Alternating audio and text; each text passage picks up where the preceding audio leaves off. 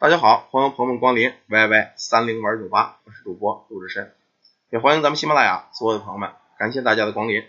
接下来呢，咱们接着给大伙讲故事。这个故事呢是呃咱们这边一个粉丝提供的，他这个字儿我不认识，好像叫韩瑶，韩瑶，韩耀啊，后边是个 A，也咱们微信的一个粉丝，而且这个小哥们长得我没看出他是男是女来，呃，他这个挺秀气的，有点韩国范儿啊。这个估计驴子喜欢这样的，看不出男女的啊。下边咱们接着讲他这个故事啊。他说哥呢，我给你说个故事，希望跟大伙分享一下。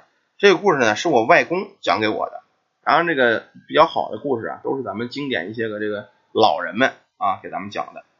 说我小时候啊是乡下的，那时候农村呢家家户户养猪养牛养羊，但是后来呢突然间有一段呢，在我们家这个村子这边发生过一些野生动物。去袭击家畜的事，刚开始这帮村民呢，家家户户丢了牛羊，也没有那么在意，也是查这个原因。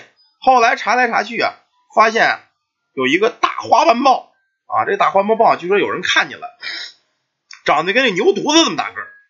刚开始这只豹子呢是这个小心翼翼的啊，到后来呢，可能村民也抓不着它，它就肆无忌惮了。光天化日之下进猪圈，大摇大摆的。去叼那个猪去啊，叼那个牛羊去，而且呢，看见人，由于个头太大，一般人呢也是不敢惹他的啊，所以这个有的人见他躲得远远的。后来这家伙还真是肆无忌惮，想吃什么牛啊，想吃什么羊啊，想怎么着就怎么着啊。你们俩别议论这个了，我这讲故事呢。后来村里人呢就四处征召这个猎户啊，打猎的这个猎户，当周围几个镇子的。来了很多这个优秀的老猎人、老猎户啊。后来这猎户呢，各自出了绝招，有的说下套子的，有的说下毒药的啊，有的说这个是人多射箭的，在箭上抹毒的。反正说来说去啊，这招不少。这个村长就说了，咱们别光说这个什么招大小的，咱们试试吧。结果很多人这帮猎户围了半天，这只豹子就是抓不住。你射箭它会躲箭，你下毒它不吃。下套子，他绕圈走，折腾了好几回，根本就拿不住。到最后，一个上岁数老猎户就说了：“哎呀，说这个豹子估计他妈成了精了，咱们凡人呢可能抓不住它。看样子呀，得找一个懂事的先生啊，懂阴阳的来看看，看看这先生有没有什么招。由于这个农村人吧，就是指这点牛羊活着呢，指牛羊耕地的，老这么丢，谁都受不了。后来这个村长。就是跟大伙儿算是募捐吧，大伙儿你出点我出点，在这个附近找了这么一位道长来啊，这道长找的是道长，我们附近这出了一个豹子精，这家伙太精了，射箭都射不着他啊，下套也不吃。最后呢，把这个道长给请了之后，道长听了听啊，掐算了一下，说这个确实是成了精了，这家伙啊，可是呢，这个事儿我给你帮不了忙，办不了。村民说，道长说你这是我们这周边法力最高的啊，我们都打听完了。说你过阴阳都行，你怎么还怕这一只豹子呀？你放心，我们给你打手，不是让你一个人去打他去。这道长说了，说这个事儿呢，我虽然说给你们办不了，但是呢，你们得自个儿办，我能给你们出主意，而且出主意之后，你们保证能抓着他。大伙一听说这也行，道长说这你给我们出主意，我们能抓着也可以。后来呢，这道长说了，说这个豹子呀，是天上的哪个神仙的坐骑。我呢动不得他，我是修道的人，我动他不但损了我道行，最后我得遭报应死了。但是我不动，不代表别人不能动。神仙的事儿自有神仙处理啊，神仙呢也会转世。说你这么着吧，你在你们村找一个力大无比的人，这个人属猪，你呢让他明天中午去你们村三岔道那儿去，在那儿淘大粪去，往这往地里浇大粪，你要去干那个去。到时候呢，自然就可以解决这个成精的豹子的事儿。说完之后，道长呢收完了钱，扭头就走了。这村民纳闷说：“他妈道长也没说是谁呀？这个这能好使吗？”有这村民找这个村长就说：“哎，村长，咱村有叫朱德利的，那家伙问问他属什么？咱村劲头大，属他劲头大啊，力大无穷，一米妈一米九大个子啊，二百多斤，没准就是他。”这会儿这村长把这朱德利叫来了，说：“大力啊。”你属什么呀？这家伙问个什么？村长，我是属猪哦，我叫朱德利，我也属猪。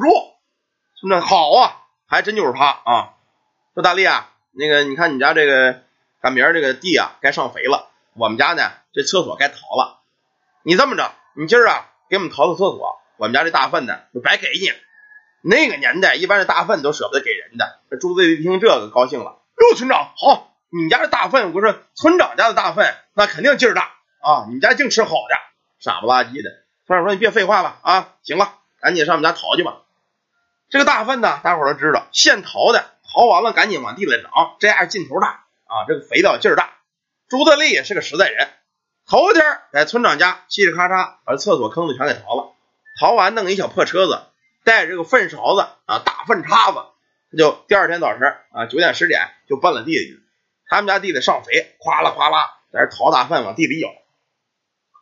这会儿呢，舀在半道上，就听着草坑子里哗啦哗啦直响。他也不知道是什么，他一想坏了，他这准是有野鸡上这地里啊，吃我们家这个麦子种来了。因为农村这个地里栽麦子种嘛，栽棒子种，这野鸡就给你刨子全吃了。这朱德利特别恨这个。你说买点种子挺贵的，好容易你刚种上，他刨了给你吃了，你怎么长粮食呢？朱德利可不干了，把这大粪叉子给拿出来了，照着这个大粪叉子呀，个儿也大啊，挺大的，老辈人都大，跟他们大大方块似的，中间大缝倍儿大，插大粪似的，劲头大。照这个草坑子，咔一叉子就扎下去了。他这一扎往外一拽呀，他劲头也大，吭呲就发现从草坑子里拽了一玩意儿来。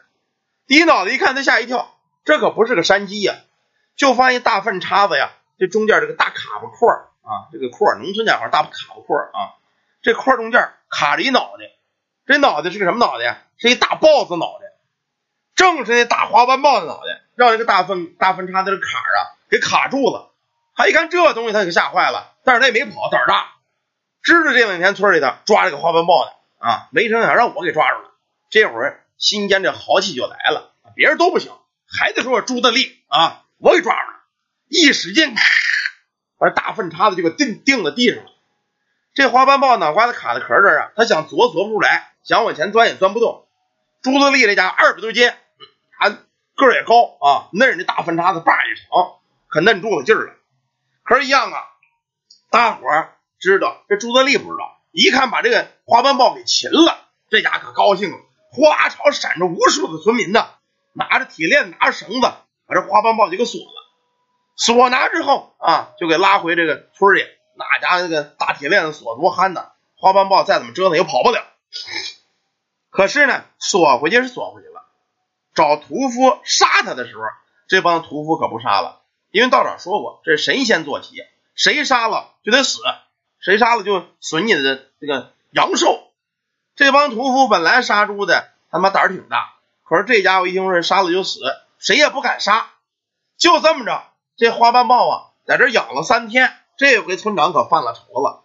你说他妈的这玩意儿要不抓着还好，偷个牛羊，这一抓着呀，他还更省心了呢。大伙儿还拿起牛羊肉去喂他去，这家倍儿能吃。一天妈半扇的猪，这合着村里他妈买猪肉给他喂的，这更省事了。这你妈时间长了，咱哪养得起呀？可赶上第三天啊，这个有这个他们当地啊一个地方官，据说是当地的一个什么武状元啊，上这上任来了。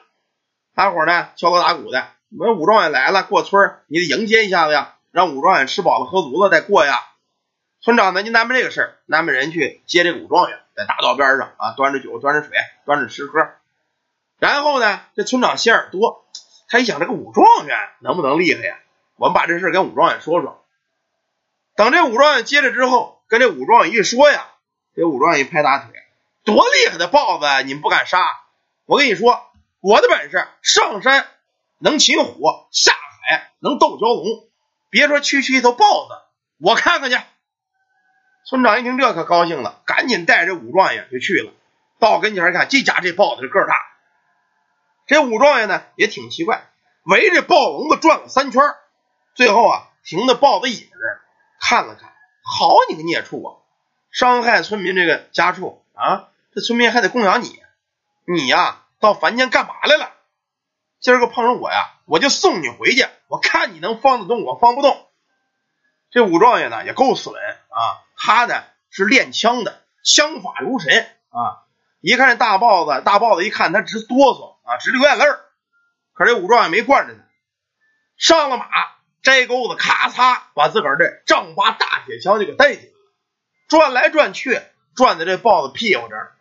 这豹子直哆嗦，翘着个尾巴的，他高了兴了，你呀，给我在这儿吧！一抖子枪，噗，从这豹子后菊花啊一杆子就给杵透了，从嘴里就给扎出来了。然后啊，用这枪尖一拧，往外一带，稀里哗啦呀，连这肚子里肠子带这大粪啊，就给这豹子捅了一个刚裂刚漏，直接呀爆了局了啊！这武状元够狠。大伙儿就说呀，说武状元说你这家伙你杀了他了，据道场说折阳寿。这武状元一拍胸脯，我乃当时武状元，武曲星转世，我怕他一个畜生，我就不信。结果你还真别说，这武状元回去当官了，一当就是几十年啊。后来这徒弟无数，这家伙呀寿活百岁，还真是没事儿等到后来啊，这王子仁就说这家伙呀，肯定真是天上武曲星君转世。神仙的坐骑，神仙管。那道长说了，只有神仙能杀他。相信呢，这个武状元还真是天上武曲星君啊！这么着，这个事儿在村里这才一代一代传扬开来，是武状元杀孽畜。好了，这个故事咱们先讲到这儿啊。直播间的一个朋友给咱们提供的老辈的一个故事传说啊，爆菊花斑豹，可以吗？这行吧？我们那个喜欢听故事的朋友们，想加咱微信群的，可以加咱们的助理 yy 三零五二九八。有这个看风水、看八字的，或者买一些开光配饰的，也可以找咱们助理预约啊。咱们休息一会儿呢，一会儿呢接着讲。感谢大家，感谢朋友们。